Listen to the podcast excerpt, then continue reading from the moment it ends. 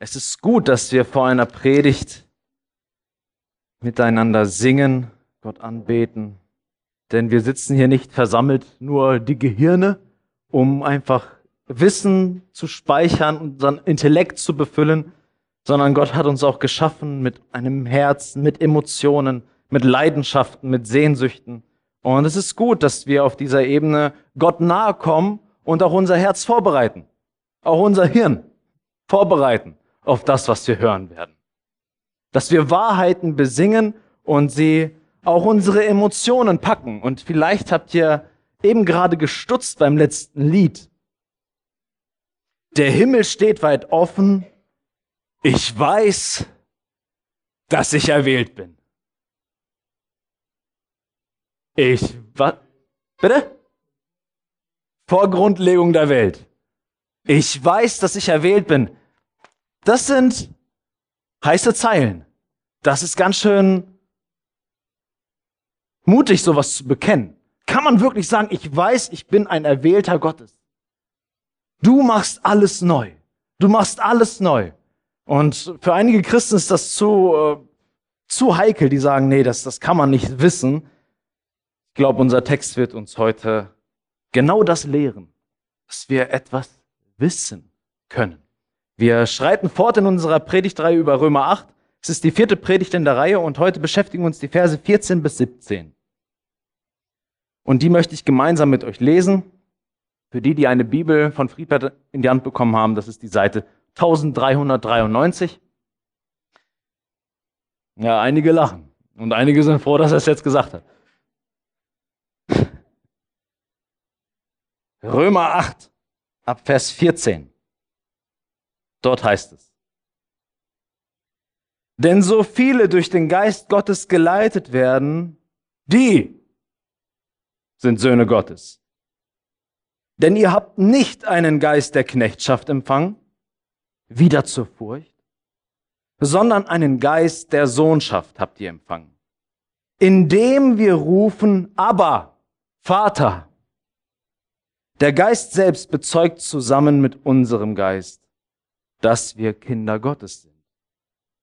Wenn aber Kinder, so auch Erben, Erben Gottes und Miterben Christi, wenn wir wirklich mitleiden, damit wir auch mit verherrlicht werden. Amen. Ich bete kurz zu Beginn. Vater Mimme, ich möchte dich bitten, dass du unsere Herzen auftust, dass du unser Hirn auftust, dass wir die Gedanken verstehen können, die du uns hier niedergeschrieben hast, damit wir sie erfassen können und begeistert werden im wahrsten Sinne des Wortes, begeistert werden von deiner Wahrheit, was du uns zu sagen hast. Und ich bitte dich, dass du den Feind draußen lässt, dass jegliche böse Macht hier keinen Raum in, in diesem Raum hat, sondern dein Geist über uns regiert, dass du meine Lippen bewahrst, Herr, irgendetwas Menschenzentriertes zu sagen, sondern dass alles, was wir reden und was wir hören, dich erhebt, Herr, und deinen Namen groß macht. Hilf uns dabei. Amen. Denn so viele durch den Geist Gottes geleitet werden, die sind Söhne Gottes. Das ist ein sehr bekannter Vers und eine richtig, richtig gute Botschaft. Das, das kann einen freuen, wenn man das liest. Wird durch den Geist geleitet und das sind die Söhne Gottes. Äh, Gottes Kinder haben die Gewissheit, dass sie von dem Geist Gottes geleitet werden. Vielleicht kennt ihr den schon. Ein Lutheraner, ein Baptist und ein Pfingstler. Jeder gute Witz fängt so an, oder? Ein Lutheraner, ein Baptist und ein Pfingster sitzen in einem Boot auf dem See Genezareth und angeln. Die Sonne brennt heiß. Und die Getränke sind zur Neige gegangen. Der Baptist sagt, ich hole Nachschub. Ich komme mit, sagt der Pfingstler. Beide steigen aus dem Boot und gehen über das Wasser davon. Der Lutheraner starrt mit offenem Mund hinter ihnen her. Nach einer Weile fasst er sich ein Herz und steigt auch aus. Gerade hat er sich klatschnass wieder ins Boot gerettet, als die beiden anderen zurückkommen. Was ist denn mit dir passiert? Ich dachte, ich könnte es auch. Tja, meint der Baptist, du musst natürlich wissen, wo die großen Steine liegen. Der Pfingstler sieht den Baptisten verdutzt an, welche Steine? Ich denke, ihr kennt diesen Witz oder einige von euch. Und es suggeriert irgendwie, dass ähm, es so, so, so solche Stufen im, im Christsein gibt. Es gibt einige, die denken, oh, ich würde auch gern vom Geist Gottes geleitet werden und jetzt übers Wasser laufen. Die anderen, die es sieht von außen so aus, als wenn sie vom Geist Gottes geleitet werden, aber eigentlich wissen sie nur die Tricks, wie man über das Wasser kommt. Und dann gibt es sozusagen ein Level von Christsein, dem ist alles egal. Und er fragt sich, welche Steine? Ich laufe einfach. Ich laufe im Glauben, ich bin vom Geist Gottes geleitet. Aber ich kann euch sagen, dass unser Vers hier, so viele durch den Geist Gottes geleitet werden, steht nicht, sind Pfingstler oder sind Baptisten oder sind Lutheraner, die sind Söhne Gottes. Der Geist Gottes und seine Führung, seine Leitung ist kein Upgrade, kein Update für, für Charismatiker oder so, sondern für Christen. Dieser Vers spricht Christen an. Wenn du ein Christ bist, wenn du glaubst, dass du Christ bist, dann spricht dieser Vers zu dir.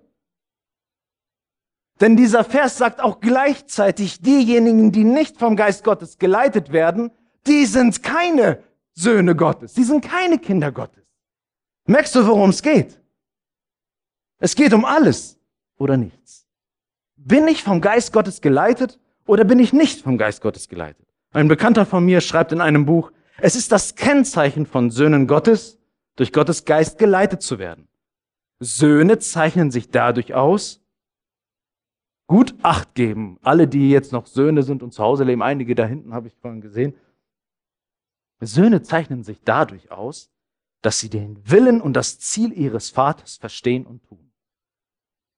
Als Vater geht das so runter wie Öl. Aber so ist es. Darin, schreibt mein Bekannter weiter, darin war Jesus, der eingeborene Sohn Gottes, das vollkommene Vorbild. Das hat uns Jesus vorgemacht als Sohn Gottes. Er hat gesagt, ich bin so, ich bin das perfekte Ebenbild Gottes. Ich komme auf diese Welt und ihr seht, wie ich lebe. Ich kenne den Willen Gottes. Und ich werde geleitet vom Sohn Gottes. Ganz zu Anfang hatten wir eine Folie, womit wir unseren Gottesdienst begonnen haben. Und das war auch dieser Vers nur aus der Luther-Übersetzung. Und dort heißt es, denn welche der Geist Gottes treibt, die sind Gottes Kinder. Dieses Wort treiben hat es, ähm, ist ein bisschen schwierig. Wenn wir darunter verstehen, dass wir einen neuen Antrieb in uns haben, dann ist es richtig, dann kann man das so stehen lassen.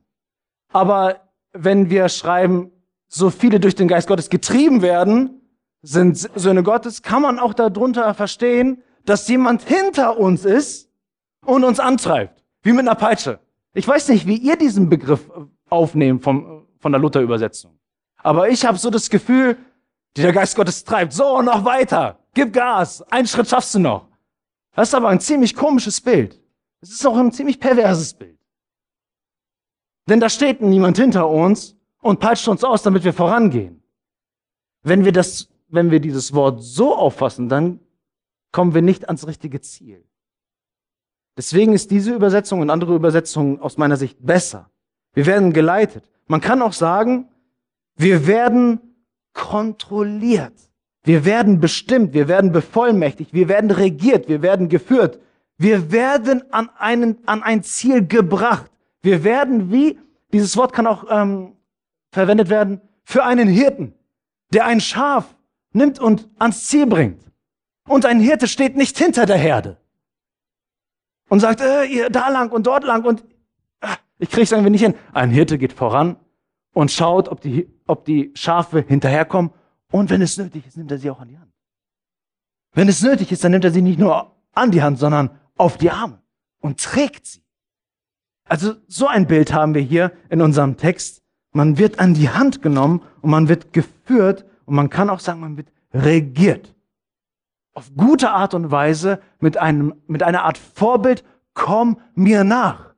Und ich peitsche dich nicht nach vorne, dass du an das Ziel kommst, sondern ich bin an vorderster Front mit dabei und sage dir nicht nur, tu und mach, mal schauen, wie du es hinkriegst.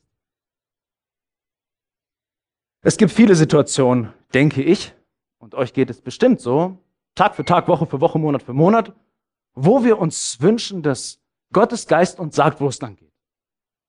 Wo wir uns fragen, Mensch, ich weiß nicht, welche Entscheidung ich treffen soll. Mein Leben hat so viele Optionen. Was ist jetzt der richtige Weg? Vielleicht sitzt du hier und wartest so, was sagt der Pastor heute über meine Lebenssituation? Was könnt, was soll ich machen? Ja. Und Römer 12, Vers 2 sagt auch, dass wir, das, das gibt uns Mut, seid nicht gleichförmig dieser Welt, also nicht gleichgeschaltet mit, die, mit dieser Welt, mit dem Denken dieser Welt, sondern werdet verwandelt, werdet transformiert durch die Erneuerung des Sinnes, dass ihr prüft, was der Wille Gottes ist, das Gute und Wohlgefällige und Vollkommene. Es geht um die Erneuerung unseres Sinnes, heißt es im zwölften Kapitel des gleichen Buches. Man kann auch sagen, die Erneuerung eures Denkens, die Erneuerung eures Willens oder Wollens. Das bedeutet, wenn wir Gemeinschaft mit Gott haben, zum Beispiel hier, aber nicht nur hier, sondern wenn wir auch für uns Gott im Gebet suchen, wenn wir Gott suchen in seinem Wort, dann können wir davon ausgehen, dass Gott mit Hilfe seines Wortes und durch seinen Geist unser Denken verändert und dass unser Denken immer mehr dementsprechend wird, wie Gott denkt. Das heißt, wir sind in der Lage, im Alltag auch zu unterscheiden, was ist das Gute, Wohlgefällige und Vollkommene. Als ich als Teenie das erste Mal diesen Vers gelesen habe, und dann kam ich, dass ihr prüfen mögt, was der Wille Gottes ist, Doppelpunkt, dann habe ich so gedacht, jetzt steht was explizit für Waldemar, ganz spezifisch. Ja, dann war ich erstmal enttäuscht, so das gute, wohlgefällige, vollkommene ist ein bisschen allgemein gehalten. Aber es wäre ziemlich schade, wenn ihr alle eure Bibel aufschlägt und immer nur die Pläne für Waldemar lest. Das ist ein Buch für das Volk Gottes. Und das sind gute Kriterien, zu erkennen, was ist gut, was ist wohlgefällig und was ist vollkommen. Denn wenn du Christus nicht kennst, kannst du diese Unterscheidung nicht treffen. Du denkst, es ist vielleicht einfach. Aber ein Mensch, der nicht vom Geist Gottes beseelt ist, vom Geist Gottes erfasst ist, der kann nicht in die Welt hinausgehen und unterscheiden, was ist denn in Gottes Augen gut, vollkommen und wohlgefällig. Wir brauchen den Geist Gottes, um das unterscheiden zu können. Und wir werden merken, je mehr wir in der Nachfolge voranschreiten, dass es uns leichter fallen wird, die Dinge zu beurteilen. Weil Gottes Geist unser Denken erneuert und prägt. Es ist recht allgemein gehalten, ist aber für uns sehr wichtig, dieser Vers, ähm, um weiterzukommen in Entscheidungen in unserem Leben. Ich möchte aber zurück zu Kapitel 8. Hier geht es um eine Leitung des Heiligen Geistes. Aber um welche Leitung geht es denn konkret in Römer 8? Kann ich nochmal auf den Vers 8, 14? Wie beginnt der Vers? Denn, denn so viele durch den Geist Gottes. Dieses Wort denn, solche Worte, ich sage es immer wieder und ich werde auch nicht müde, es zu sagen sind sogenannte, ich nenne es Signalwörter. Wir nehmen ganz gerne diese, diese Verse, schreiben sie auf irgendwelchen Karten, ist auch alles gut, ja. Aber wir reißen sie aus ihrem Kontext und verstehen dann gar nicht mehr, was, was bedeutet diese Leitung jetzt konkret? Und Wörter wie denn, darum, weil, deswegen sollen uns irgendwie sagen, da gab es einen Inhalt vorher, auf, auf den sich jetzt dieser Vers bezieht. Versteht ihr? Das haben wir jetzt nicht auf der Folie, aber alle, die eine Bibel in der Hand haben, können jetzt Vers 13 mitlesen, wo es am Ende heißt, wenn ihr aber durch den Geist, wenn ihr durch den Geist Gottes die Handlung eures Leibes tötet, so werdet ihr leben. Das war das Ende sozusagen der letzten Predigt. Und es ging darum, dass wenn Gottes Geist in uns wohnt, er in uns diesen Veränderungsprozess startet und uns Jesus ähnlich macht. Er setzt das in Gang und versetzt uns in die Lage, die Handlung des Leibes, ist ein bisschen hochtrabend vielleicht für uns, die Handlung des Leibes zu töten. Sehr dramatisch formuliert. Es geht darum, dass wir Gedanken und Taten, die Gott nicht ehren, die Gott nicht gefallen, stolze, hochmütige, eifersüchtige, unreine, bösartige Gedanken und Taten, sind, wir sind in der Lage, diese Dinge durch den Geist Gottes abzutöten, hinzurichten ans Kreuz zu nageln. Vielleicht haben noch einige, die letzte Woche da waren, dieses Bild im Kopf. Wir nageln das ans Kreuz und sagen, das gehört nicht mehr zu mir. Das möchte ich in meinem Leben nicht mehr sehen. Das gefällt Gott nicht. Der Geist Gottes macht mich darauf sensibel und ich verändere mich durch die Kraft des Heiligen Geistes. Und weil unsere Herzen so verkrümmt sind, so entstellt im Vergleich zu dem Herz Jesu, liest die Evangelium und du merkst, Jesus, du bist so ganz anders als ich. Du bist so ganz anders als ich. Du handelst anders als ich. Ich habe das gerade diese Woche gemerkt, wenn ich Menschen sehe, die mir irgendwie komisch sind. Vielleicht kennt ihr das auch. Abneigung. Und so durch die Stadt gelaufen, warum habe ich das in mir? Warum denke ich, dass ich was Besseres bin als andere? Jesus, du warst nicht so. Und du warst besser als die anderen. Gib mir bitte das gleiche Empfinden wie du, dass ich Menschen unvoreingenommen sehen kann. So wie du. Ich bin überzeugt, dass wir diese Dinge, wenn wir sie erkennen, ans Kreuz nageln müssen. Jesus, du bist dafür gestorben. Und ich möchte das ans Kreuz nageln. Und weil unsere Herzen so entstellt sind gegenüber Jesu Herz, bleibt Gott nichts anderes übrig, als seinen eigenen Geist in unser Herz zu. Denn nur so haben wir Hoffnung. Nur so können wir heute wirklich singen, du machst alles neu, du machst alles neu. Ansonsten können wir das nicht singen, weil dann nichts, sich nichts verändert. Aber der Geist Gottes aktiviert das in uns. Er macht uns heilig. Deswegen heißt er auch der Heilige Geist. Und in Römer Kapitel 1 wird der Geist auch genannt der Geist der Heiligkeit. Ja, was wird der Geist der Heiligkeit machen, wenn er in dir lebt? Er wird dich verändern, er wird dich heilig machen. Christen sind dazu berufen, sagt der Apostel Petrus, mit unserem gesamten Lebensstil heilig zu sein, so heilig wie der, der uns berufen hat. Heilig ist. Um diese Leitung geht es, Paulus. Diejenigen, die so geleitet die so geführt sind, dass sie in der Lage sind, schlechte Charaktereigenschaften, bösartige Gedanken und auch Taten zu erkennen, zu identifizieren und ans Kreuz zu nageln. Das sind Söhne Gottes. Das sind Kinder Gottes. Die sind geleitet durch den Heiligen Geist. Das ist nicht losgelöst, irgendwie eine wabernde Leitung, ach, immer hier und mal da. Ich gehe jetzt dort lang und ich werde geleitet von einer übernatürlichen Macht und ich kann das gar nicht irgendwie fassen, weil es so eine wabernde Masse ist. Darum geht's nicht. Es ist konkret. Es geht um den Kampf, den wir hier zu führen haben. Um den Krieg, wo, worum es letzte Woche ging. Und Paulus beschreibt das in Galater 5,25, das können wir mitlesen, wo es in dem Kapitel recht ähnliche Thematiken gibt wie in Römer 8. Da sagt er, dass wir durch den Geist leben sollen und durch den Geist wandeln. Das sind so schöne alte Worte, ich liebe sie. Was dieses Wort wandeln bedeutet, das möchte ich mit euch jetzt mal probieren. Sowas bleibt dann stärker hängen. Ihr sitzt ja alle und habt eure Füße frei, hoffe ich.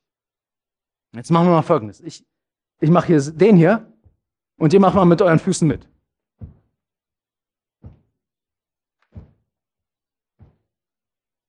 Okay, Dankeschön. Nicht, dass das Ding hier einkracht. Das, was ihr gerade gehört habt, darum geht es in diesem Text in Galater 5. Was genau das Gleiche ist, geleitet werden durch den Heiligen Geist. Durch den Geist Gottes wandeln bedeutet, man kann es frei übersetzen, Schritt halten mit dem Geist Gottes. Schritt halten mit dem Geist Gottes kann verwendet werden für ein Militär, was synchron marschiert. Und es macht einen ganz anderen Eindruck, wenn alle irgendwie marschieren, wie sie wollen. Das ist keine Armee, das ist, irgend, das ist irgendein Haufen, der noch nichts gelernt hat. Aber wenn auf einmal eine Armee ankommt und im gleichen Schritt geht, das macht Eindruck. Das spürst du sogar, das bebt. Und in diese Richtung geht das, worum es in Römer 8 und Galater 5 geht. Der, Gott, der Geist Gottes möchte, dass wir mit ihm Schritt halten. Er geht voran und er möchte, dass wir im Gleichschritt mit ihm laufen. Das bedeutet für uns, wir können uns fragen, laufe ich im Gleichschritt des Heiligen Geistes oder nicht? Laufe ich meine eigenen Wege? Versuche ich manchmal schneller zu sein als der Heilige Geist, ihn von rechts zu überholen? Oder mache ich manchmal Pausen, wo der Geist Gottes sagt, jetzt keine Pause. Lass uns gehen. Lass uns gehen. Du wirst nicht nur merken, dass du unter der Leitung des Heiligen Geistes Sünde in deinem Leben abtötest. Das ist so die negative Seite. Es wird auch eine positive Seite geben.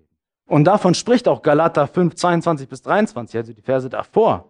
Und dort heißt es, dass Liebe, Freude, Friede, Langmut, Freundlichkeit, Güte, Treue, Sanftmut und Selbstbeherrschung sich in meinem Leben auf einmal entfaltet. Es geht nicht nur darum, die schlechten Dinge sozusagen abzutöten, niederzuhalten, niederzudrücken, immer wieder und immer wieder, sondern es geht auch darum, unter, der Leitung oder unter der Leitung des Geistes auch neue Sachen zu entfalten. Marschieren wir im Gleichschritt mit dem Heiligen Geist? Das ist die Frage, die uns Vers 14 stellt. Und in Vers 15 heißt es dann weiter, ihr denn, denn ihr habt nicht einen Geist der Knechtschaft oder wörtlicher übersetzt, einen Geist der Sklaverei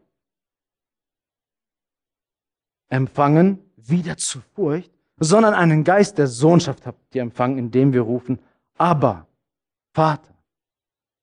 Paulus sagt an einen jungen Pastor und Leiter einer Gemeinde, Timotheus heißt er, sagte fast das Gleiche. Es war ein recht ängstlicher Typ, weil er schon, er war recht früh im Dienst und war recht früh in Verantwortung und er kannte sein Wesen, er kannte seinen Charakter und hat ihm gesagt, Timotheus, Gott hat uns nicht einen Geist der Furchtsamkeit. Aussage, die sich im Neuen Testament also wiederholt. Gott hat uns keinen sklavischen Geist gegeben, der uns wieder zurück in eine Furchtstellung bringt vor Gott, wo wir Angst haben vor Gott. Habt ihr euch mal gefragt, warum ausgerechnet in Römer 8, Vers 15 diese Aussage kommt? Warum ausgerechnet hier? Warum wird uns ausgerechnet an dieser Stelle gesagt, Kind Gottes, du hast keinen Geist der Furcht, keinen Geist der Sklaverei. Warum? Ich glaube, es gibt einen guten Grund dafür. Es kommt zum Ausdruck, dass wir keine Furcht haben müssen, wenn wir in unserem Leben gegen Sünde ankämpfen. Geistliche Kämpfe und Herausforderungen bringen in unserem Leben auch manchmal Niederlagen. Jeder, der leidenschaftlich und mit ganzen und treuem Herzen Jesus nachfolgt, wird Momente erleben, so wie alle Jünger der Kirchengeschichte das erlebt haben, sogar die besten Apostel, die erlebt haben, dass sie Fehler machen, dass sie fallen, dass sie es nicht schaffen, dass sie wieder und wieder in Sünde fallen.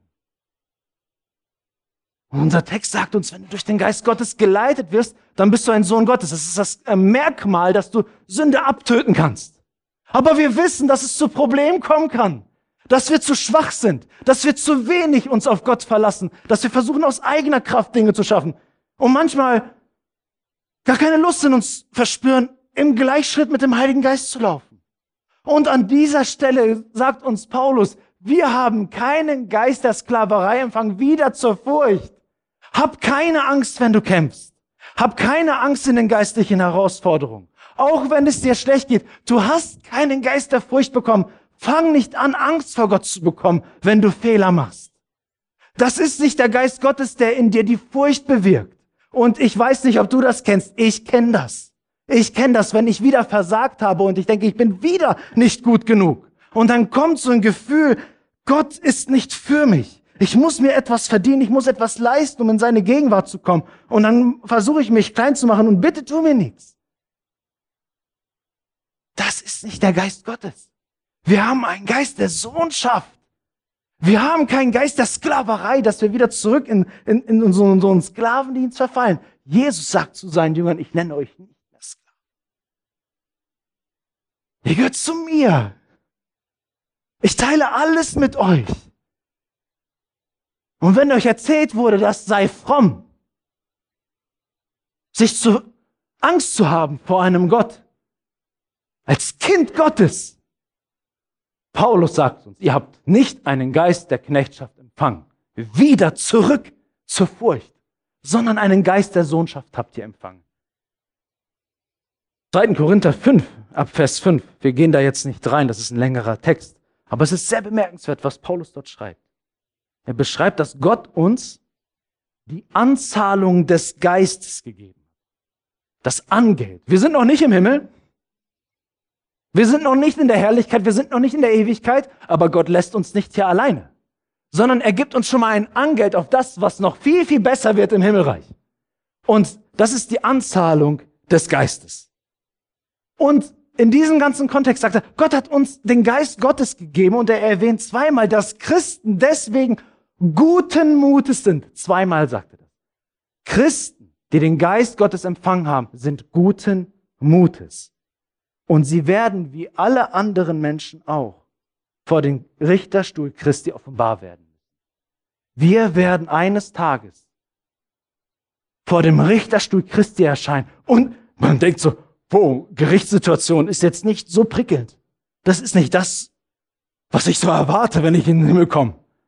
Aber Paulus sagt, direkt bevor er das sagt, wir sind guten Mutes. Und wenn du es immer noch nicht gehört hast, wir sind guten Mutes.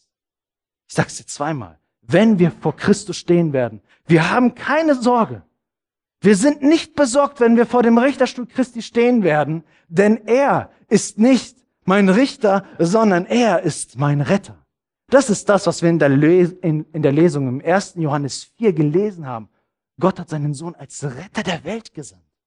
Und deswegen können wir so vor Gott stehen, ohne Sorge. Und darum heißt es auch wiederum im 1. Johannes 4, Furcht, Angst ist nicht in der Liebe, sondern die vollkommene Liebe treibt die Furcht aus. Denn die Furcht hat es mit Strafe zu tun. Und wenn du so eine Angst hast vor Gott, dann hat eine Beziehung zu Gott mit Strafe zu tun. Dann hast du, bist du noch nicht tief oder wieder zurückgelaufen, aber du musst wieder tief eindringen dahin, dass die vollkommene Liebe die Furcht austreibt. Deswegen heißt es weiter, wer sich aber fürchtet, ist nicht vollendet in der Liebe. Geh zurück an den Ort, wo du erkannt hast, dass Gott dich liebt und das bedingungslos. Der Geist Gottes ist in mir. Darum brauche ich keine Furcht haben. Das ist übrigens die gleiche Aussage wie in Vers 1. Es ist wie eine Medaille mit zwei Seiten. Der Geist Gottes ist in mir, ich habe keine Furcht. Und in Vers 1 heißt es, also gibt es jetzt keine Verdammnis für die, die in Christus Jesus sind. Der Geist Gottes ist in mir, ich habe keine Furcht. Ich bin verbunden mit Christus, ich bin in Christus, keine Verurteilung, keine Angst. Es ist die gleiche Aussage. Es sind nur zwei Seiten. In Christus zu sein, sich in Jesus zu bergen, Jesus sein Leben anzuvertrauen, bedeutet, dass der Geist Gottes in mir. Wenn ich sage, der Geist Gottes wohnt in mir, bedeutet das automatisch auch, ich bin in Christus geborgen. Ich habe keine Furcht. Es ist keine Verurteilung mehr für mich übrig. Jesus hat den Preis für meine Sünde gezahlt. Wofür sollte mich Gott noch strafen? Fürchte dich nicht in deinem geistlichen Kampf. Fürchte dich nicht, wenn du gegen deine Sünde kämpfst und du sagst mir vielleicht, das ist leichter gesagt als getan. Ja. Es ist auch leichter gesagt als getan und deswegen wird dir auch in diesem Kampf die Überzeugung eines Pastors, eines Predigers, eines Bruders nicht helfen. Du kannst einen christlichen Motivationstrainer dir engagieren und der jeden Tag neben dir die ganze Zeit in dein Ohr redet, brauchst keine Angst haben, brauchst keine Angst haben. Das wird dich nicht überzeugen. Das kann nur einer tun. Der Geist der Sohnschaft. Der Geist, man kann noch wörtlich übersetzen, der Geist der Adoption. Ich merke, dass ich von Natur aus nicht ein Kind Gottes bin. Ich bin ein Geschöpf Gottes, ja, aber ein Kind Gottes, da kenne ich mich zu gut. Deswegen spricht unser Text auch von Adoption. Gott nimmt uns bedingungslos an. Er nimmt uns auf in seine Familie. Er gibt uns Privilegien, er gibt uns Vorrechte, die uns eigentlich natürlich nicht zustehen und schenkt sie uns sie. Ich kann mich nicht vor Gott hinstellen, ich habe das Recht aber darauf. Recht habe ich erstmal von mir aus gar nichts. Ich kann mich nur in seiner Gnade bergen und danke, dass du mir das schenkst. Danke, dass du mich adoptiert hast in deine Familie, dass ich dazugehören darf. Und diesen Geist der Adoption, der dir die Adoption gewiss macht, den brauchst du. Wir kommen dazu gleich noch. Und durch diesen Geist können wir dann rufen, aber Vater. Bin noch in Vers 15 am Ende. Aber. Ist Imran hier? Imran, ne? Wie sagt man als Kind in Pakistan zu seinem Vater? Sagt man auch Abba, ne? Also Imran ist, glaube ich, der Einzige in diesem Raum, der das kennt. Dass man als Kind zum Vater geht und Abba sagt. Und ich finde schön, dass Sie den, das Wort so einfach hier übernommen haben. Aber ist nicht etwas wie, ich kenne das so aus alten Filmen, wenn so Kinder so ganz artig und gut angezogen zu ihren Eltern, Mutter, Vater, komm. Also das ist nicht so damit gemeint. Aber ist eine herzliche Anrede. Es ist das komplette Gegenteil von Angst. Das komplette Gegenteil.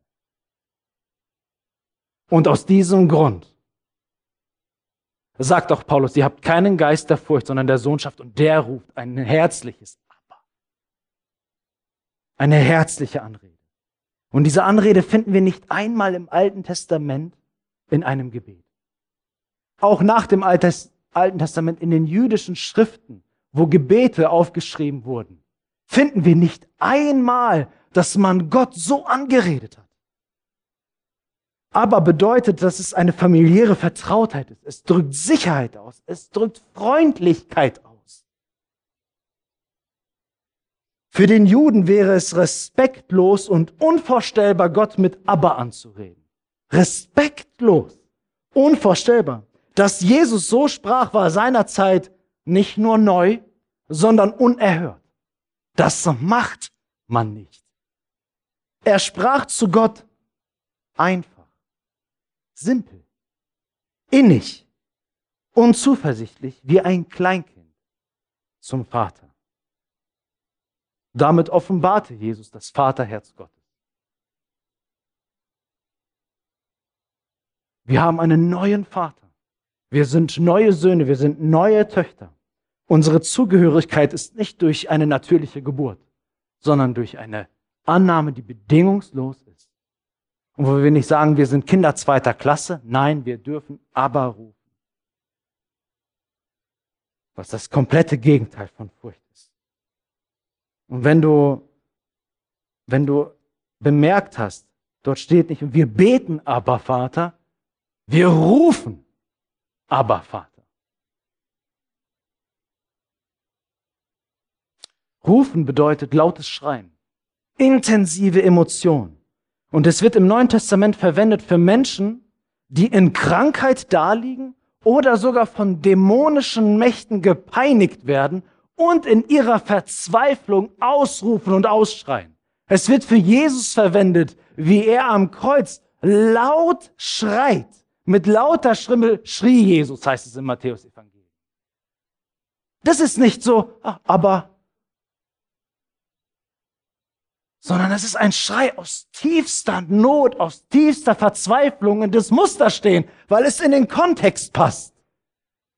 Denn wenn ich emotional, seelisch und körperlich völlig am Boden bin und das Gefühl habe, es ist auswegslos, da sagt uns unser Text, du hast Zugang zum Vater im Himmel. Und nicht irgendein, schrei aus deiner Not und Gott hört dich. Ruf aber, Vater. Hast du so eine herzliche Verbundenheit mit Gott, dass wenn du auch gerade völlig niedergeschlagen bist, völlig gefallen bist, traust du dich?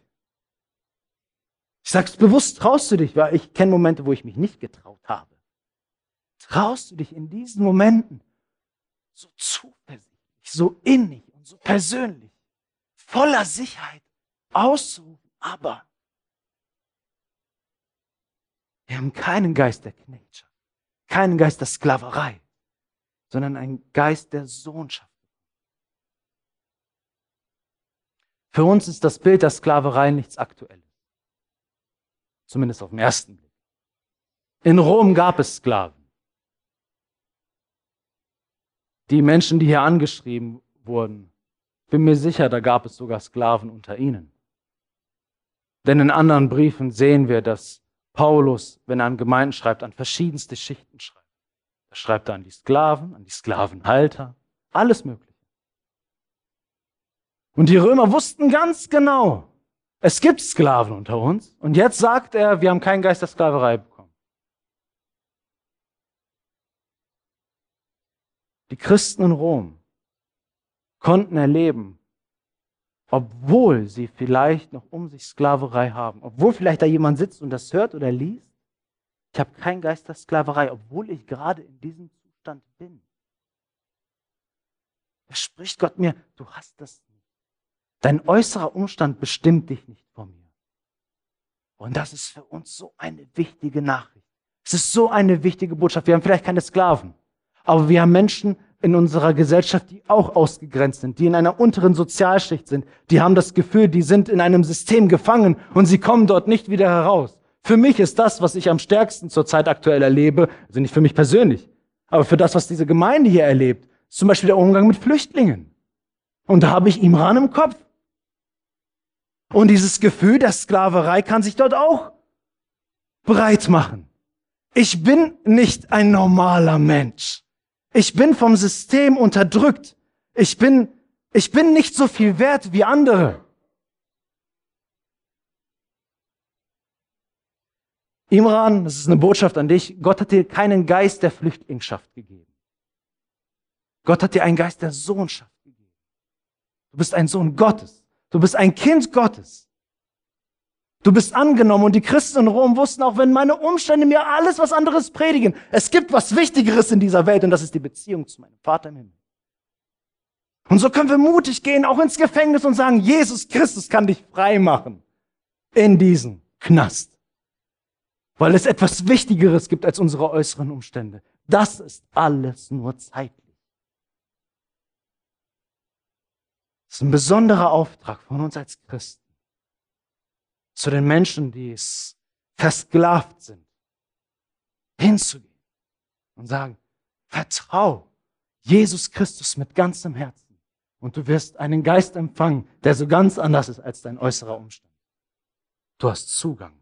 Du bist geliebt im Namen Jesu Christi. Du hast wenn du auf Jesus dich wirfst, hast du nicht nur eine Stellung wie ein Kind, sondern du hast auch das Herz eines Kindes.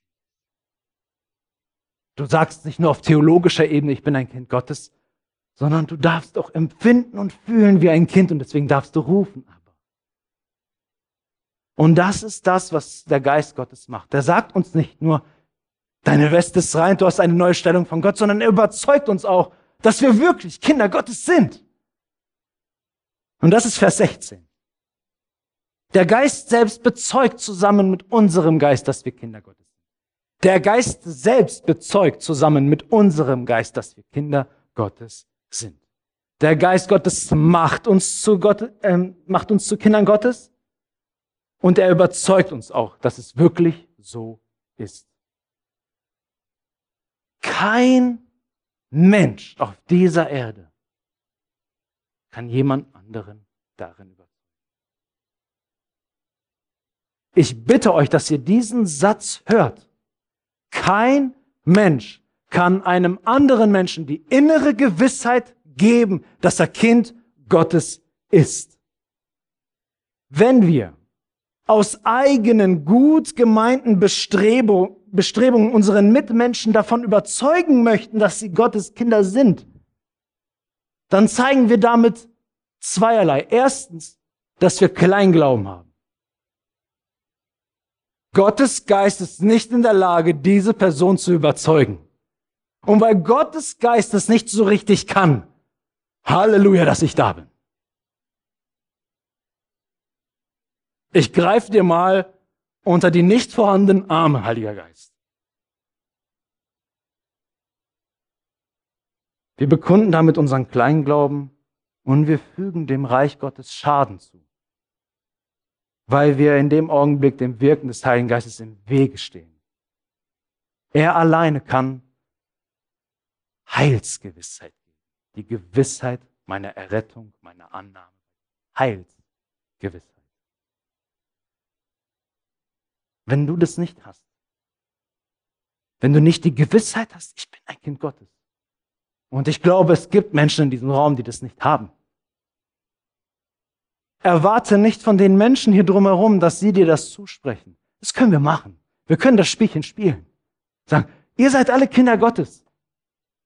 Es gibt genug Kirchen, die das Tag für Tag, Sonntag für Sonntag tun. Das den Leuten einreden. Aber was hat das für einen Wert wirklich im Kampf gegen die Sünde. Wenn ich dann wieder ermattet am Boden liege, dann brauche ich wieder den Prediger, muss ihn anrufen, komm bitte hierher und sag mir, dass ich ein Kind Gottes bin. Das können Menschen nicht tun. Und die Versuchung, und deswegen ist mir dieser Punkt so wichtig, die Versuchung ist so groß, das Menschen einzureden. Ich sage das deswegen, weil ich das selber schon gemacht habe. Menschen nach einer Evangelisationsveranstaltung zu sagen, bete mit mir dieses Gebet und dann sage ich ihm, du bist ein Kind Gottes. Das ist nicht mein Job. Das ist nicht mein Job. Will ich wirklich sehen, dass Gottes Geist etwas in diesen Menschen tut, dann kann ich warten. Dann kann ich mich zurücknehmen und kann Gottes Job Gottes Job sein lassen. Das heißt nicht, wir dürfen uns nicht mehr Mut machen. Wir dürfen nicht gemeinsam in der Schrift forschen. Das machen wir ja. Aber wenn jemand Kämpfe in sich hat, dann können wir höchstens daneben stehen und begleiten. Diesen Kampf der Heilsgewissheit muss jeder selber kämpfen. Nicht alleine, aber selber. Geh ins Gebet. Nimm Gottes Wort und lies und lies. Der Geist, ein Prediger hat mal gesagt, der Geist Gottes ist ein Feuer. Und das Wort Gottes ist das Öl, was diese Flamme anheizt. Nimm Gottes Wort, lies und entdecke, wie der Geist Gottes selber Glauben in dir weckt und erkenne, wie das Wort Gottes wie Öl ist, was auf den, was den Geist Gottes antreibt und pusht und du merkst, ja, da ist eine Flamme in mir, die, die bezeugt in mir, ich bin Kind Gottes. Das ist eine Erfahrung. Ich so gedacht, ich würde es so gern beschreiben, ich kann es nicht. Es ist eine unbeschreibliche Erfahrung, die jeder gemacht haben muss. Gott persönlich zu erfahren. In seiner Liebe, in seiner Vertrautheit. Nicht nur in dogmatischen und theologischen Grundsatzfragen, sondern zu erkennen, dass das Wahrheit wird und lebt. Ich lade dich dazu ein, bete, ringe mit Gott und bitte ihn, dass er dir die Gewissheit gibt. Denn wenn er Gewissheit geben kann, dann wird er es tun, denn er hat es bezeugt, er hat es hier ausgesprochen und es ist Wahrheit. Du kannst dich darauf verlassen. Wenn du wirklich Gott suchst, wirst du das erleben.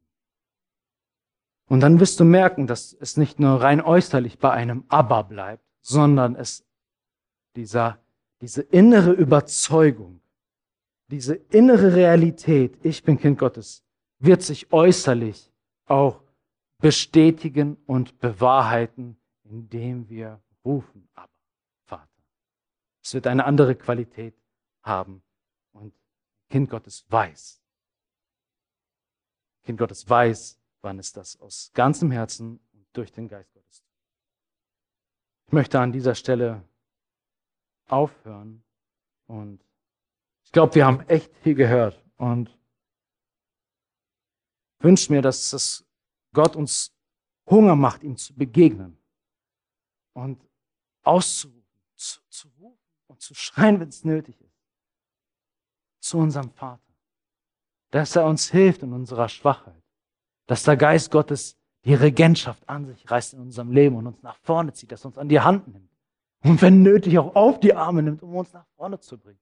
Dass wir merken, was es bedeutet, geleitet zu werden in unseren alltäglichen Kämpfen als Söhne und Töchter Gottes.